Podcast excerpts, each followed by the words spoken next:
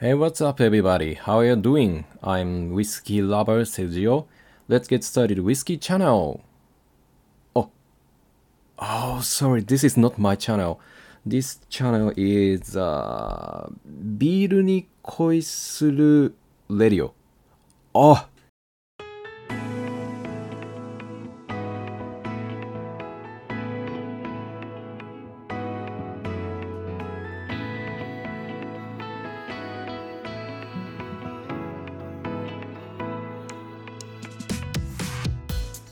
大変失礼いたしました。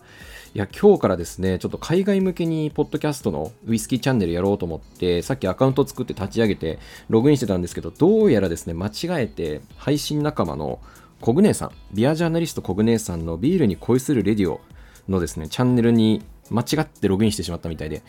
いやー、これ大丈夫かな？入った履歴とかバレないかな？まあでも多分、この放送もご本人にはバレていないと思うので、今日はね、ちょっとじゃあ、このビールに恋するレディオの中で、私、ウイスキー配信者のセルジオが、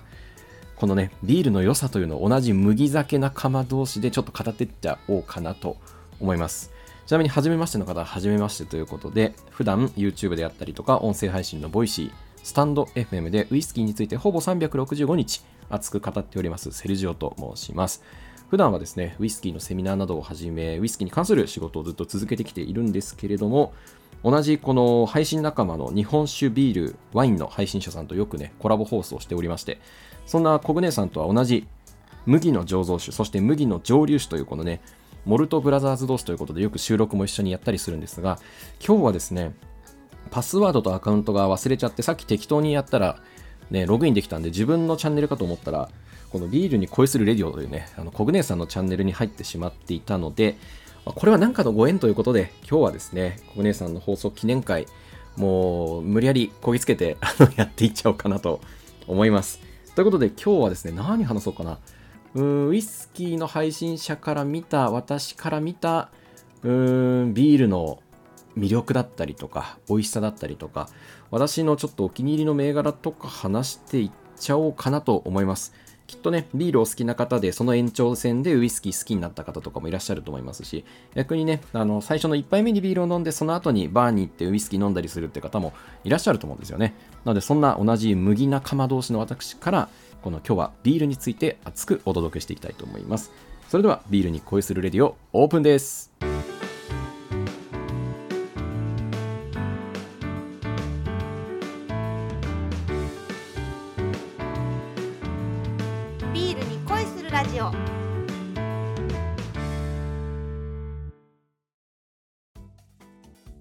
いやー、焦りましたね、本当に。もうすっかり、もう海外向けによし、今日からやるぞと思って意気込んで始めたらいきなり大こけしちゃいましたね。いや、これ大丈夫かな？多分バレないと思うんですけどね。うん、バレないと思うんで、このままやっていっちゃいたいと思います。小舟さんには多分バレてないと思います。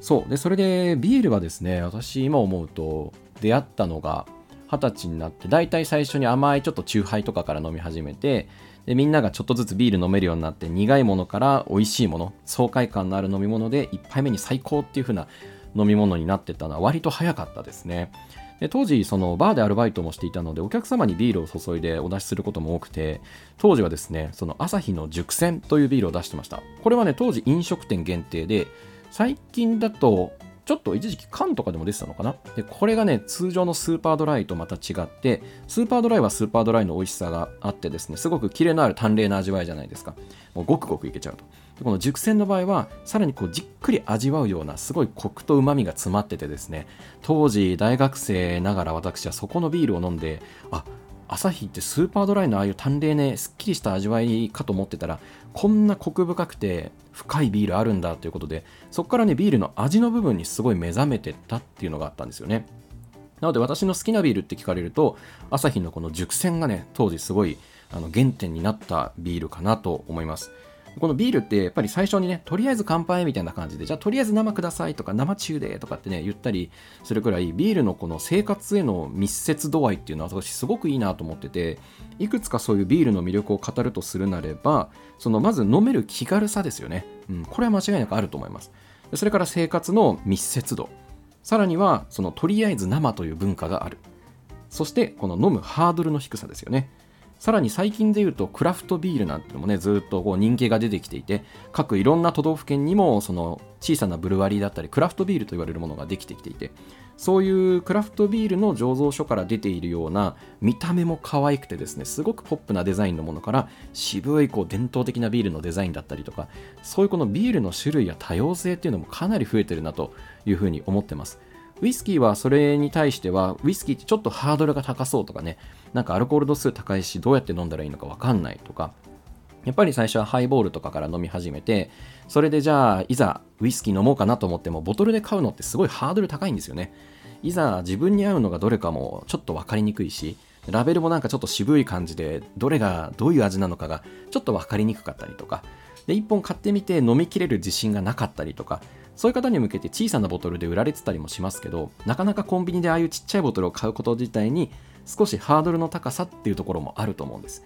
やっぱりウイスキー好きな方だったらウイスキーの試飲できるイベントとかね行ったりしますけどそこまでウイスキーあんまりハイボール飲むくらいかなっていう方にはそのイベントがあること自体もご存知なかったりとか触れる機会がなかったりしますよね。なのでそんなところで言うとビールっていうのは本当すごいいいなって思うところはとりあえず何飲むじゃあ生で飲もうかっていうそのとりあえず生飲もうかっていうスタートが一緒に切れるところがいいんじゃないかなと思います、まあ、時折ねそのとりあえず生じゃなくて2杯目3杯目も飲まれるようなものにしたいとかいろんなご意見があったりするんですけどいやそもそもまず第1番手で呼ばれてること自体がすごいんですよね。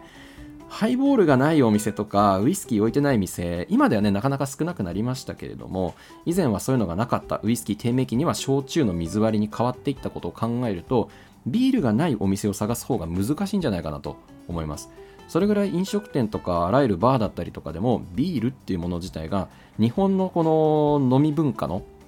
飲食文化の中の最初のこう入り口になって一緒にね友達とかご友人とかね大切な方といった時とかの最初のこう一緒によし飲もうぜっていうスタートを切れるのがとりあえず生の魅力なんじゃないかなって思うんですよね。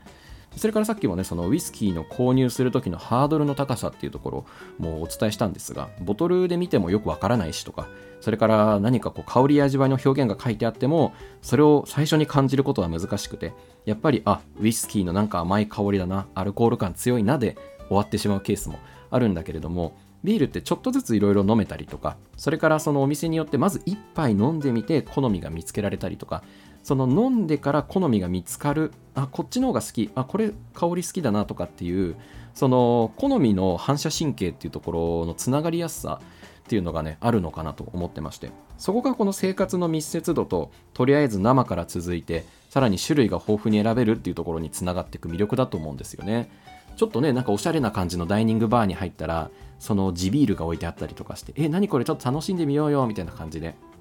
それでその土地のビールを飲んでみて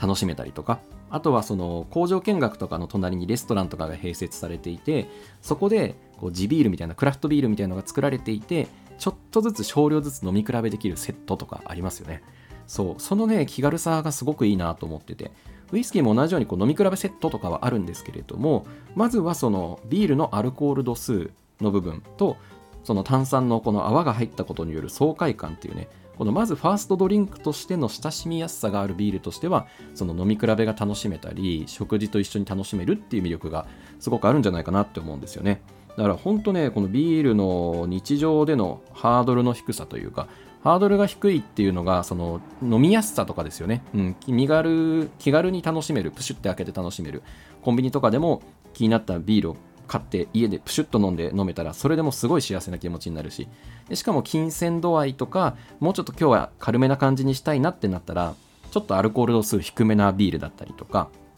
それから発泡酒だったりとか第3のビールとかそのビールを基準としたいろんなその飲み手の多様な価値観に合わせた展開があるっていうのはすごくこれはね素晴らしいことだと思うんですよね。日常的に飲まれているドリンクだからこそその飲み手の多様なニーズに変化していろんなそのビールとそれから発泡酒とそれから地ビールだったりとか第3のビールだったりとかそう言われるようなこうねビールというあの黄金色の琥珀色の綺麗なねあの液体の形がいろいろあるっていうのがいいですよね。厳密にはそのビールと呼ぶための基準だったりとかそれから作られてるもののメーカーの違いっていうのもあってそれもまた面白かったりするんですけどウイスキーってなかなかその土地のその土地のウイスキーを飲むとかじゃあスコットランドに行ってそのスコットランドのウイスキーを飲むとかって結構ハードル高かったりするんですけど大体どこのお店行ってもビールが気軽に1杯から飲めるってこれ当たり前のように思えてすごいことだなっていうのを私は感じてます。でねそれでお食事中とかにビール飲んでみんなでワイワイ楽しくやるのも最高に楽しいし仲間内でその後バーに移動してウイスキーしっぽり飲むのも楽しいんですけどまずその飲み会の勢いと飲み会のこうワクワク感っていうのを火をつけてくれる最初の着火剤になるようなそれってビールのすごく魅力なんじゃないかなって思いますよね。なんかこうビールの CM とウイスキーの CM でちょっと想像していただくといろいろテレビだったりとかね YouTube のプロモーションとかであったりしますけどウイスキーって割としっとりめな感じですよね。なんかあの照明が暗いカウンターで男性が1人俳優さんが1つウイスキーのロックグラス持ってカランと鳴らしてその後に日課ウイスキーとかサントリーウイスキー何々みたいなちょっと渋い空気感そういう雰囲気があってダンディズムとかですね大人の雰囲気とか食後にまったり飲むみたいな、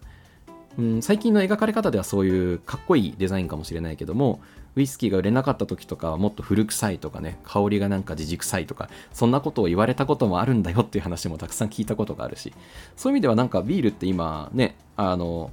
例えばスパイス使ったりとかオレンジピールとかのねフルーツ使ったりとかそういうので味わい自体がアレンジされてってるっていうのもすごく新しいなと思いますし昔から飲まれているすごく歴史のあるお酒なんだけれども時代とか国によってそれがまた飲み手の価値観によってメーカー側がそれを対応していろんなものを作り続けてるっていうのは本当にねこれすごいことだと思います。ウイスキーは市場に出るまでに時間がかかっちゃうんで売れすぎちゃうと将来的に原酒不足になって在庫不足になるんだけれどもビールも大人気が出ると一時期出荷停止とかありますがそれでもウイスキーよりは短いスパンでしかも品質とかも細かくこう変えながら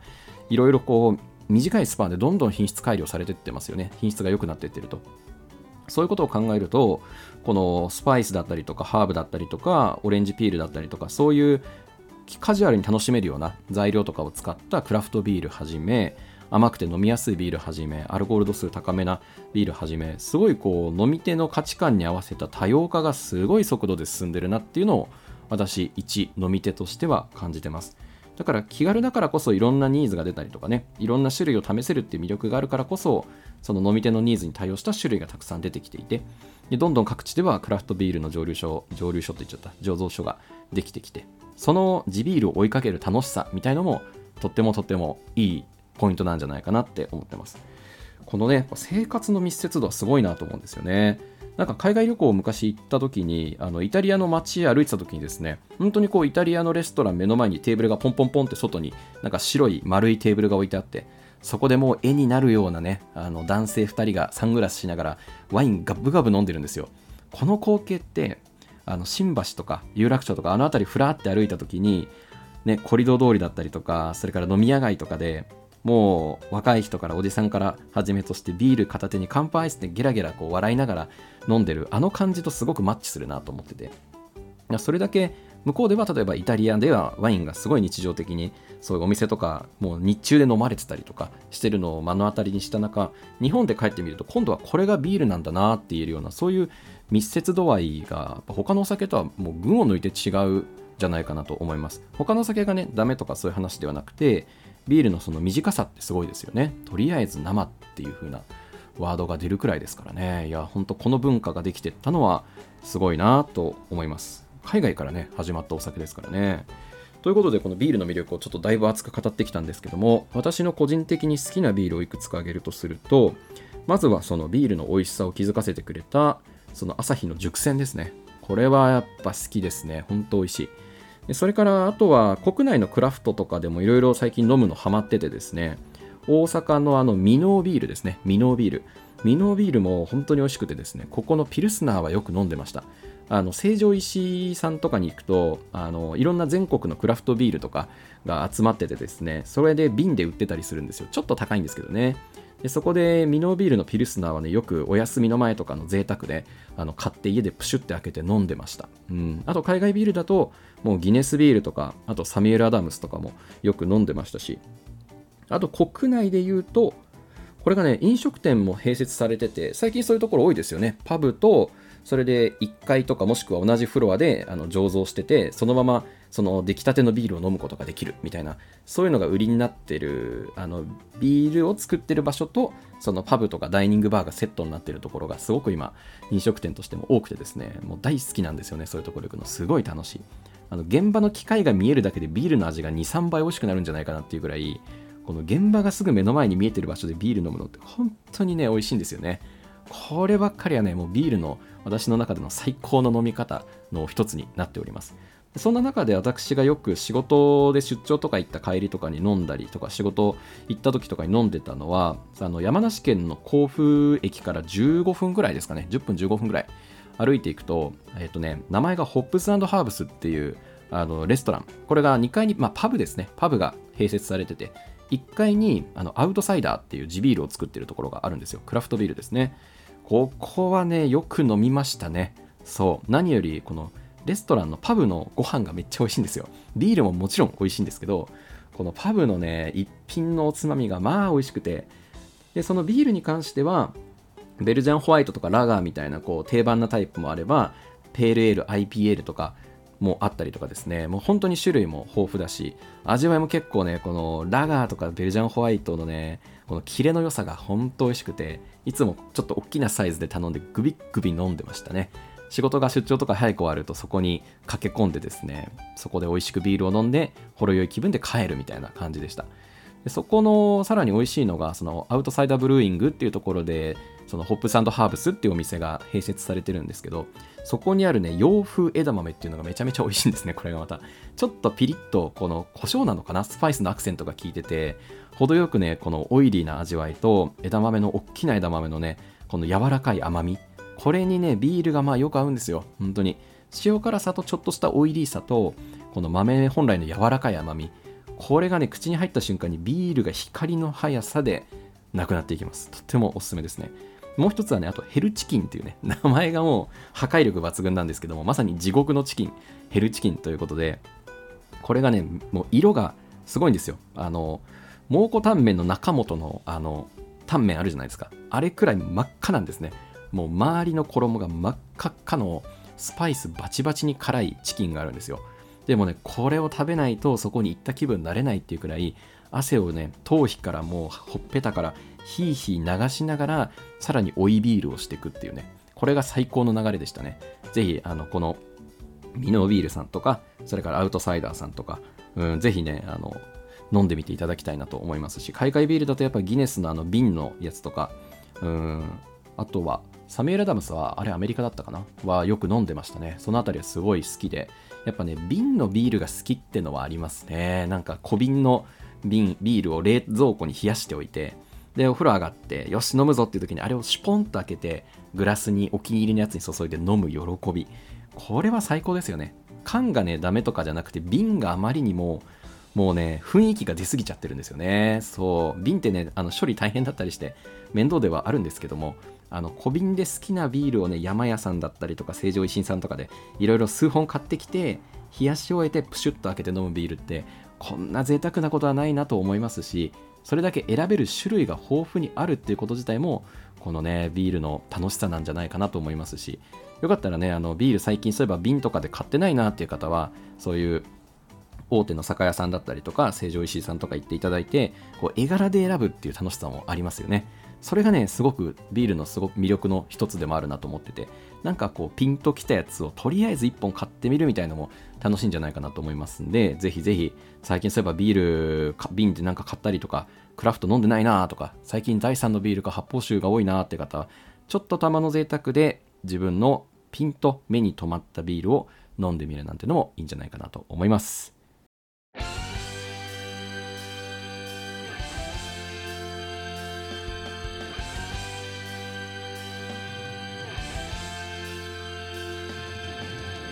はい、ということでですね、エンディングトークなんですけども、いかがでしたでしょうか？今日は普段セルジオのウイスキーラジオでお届けしているセルジオから、このコグネさんのチャンネルをこっそりお邪魔して、このビールに恋するレディオ特別バージョンをお届けしてまいりました。多分ご本人にはバレてないと思うので、放送には乗らないかもしれないんですけれども、まあ、勝手にね、一人で今、あの収録してるだけなんで、多分世に出ることはないかと思います。いや、コグネさんはですね、その日本酒の杉玉さん、ワインのあゆさん、そしてビールのこのビアジャーナリストのコグネさん、そしてウイスキー配信者のセルジオという4名体制であのコミュニティ運営をしているので、もうみんなそれぞれね、キャラが違ってて面白いんですよね。私はもう単純に酔っ払ってふざけてるだけなんですけども、あゆさんはもうずっと笑い転げてたまにあの呼吸困難に陥ってる 感じで、もう超癒しボイスのね、あゆさんと、もうワインへの愛が深いんですよね。そして杉玉さんはね、もう超滑らかな、あのウィスパーな感じのね、優しいモイスチャーで湿度たっぷりな、こう、湿潤な感じのマイルドボイスなんですけれども、そこからね、あの語られてくるワードチョイス、そしてこの日本酒への愛の深さと、もうイベントやりすぎなんじゃないかってくらいイベントをね、めちゃめちゃ開催してるんで、ぜひね、この杉玉さんのイベントもチェックしていただきたいです。そして小舟さんに関しては、このうちのこのね、4人のメンバーの中では、一番こう、冷静に周りを見て、なんてだろうな、あの、計算高いとかそういう意味ではなくて、ふざけるときはふざけるし、真面目にやるときは真面目にやるし、たまになんかイベントとかの MC やったりしてるし、どこでそんな人脈があるのっていうくらい、コミュニケーション力が多分半端ないんでしょうね、きっとね。それはすごい感じます。だからその、コグネさんとかのご縁で、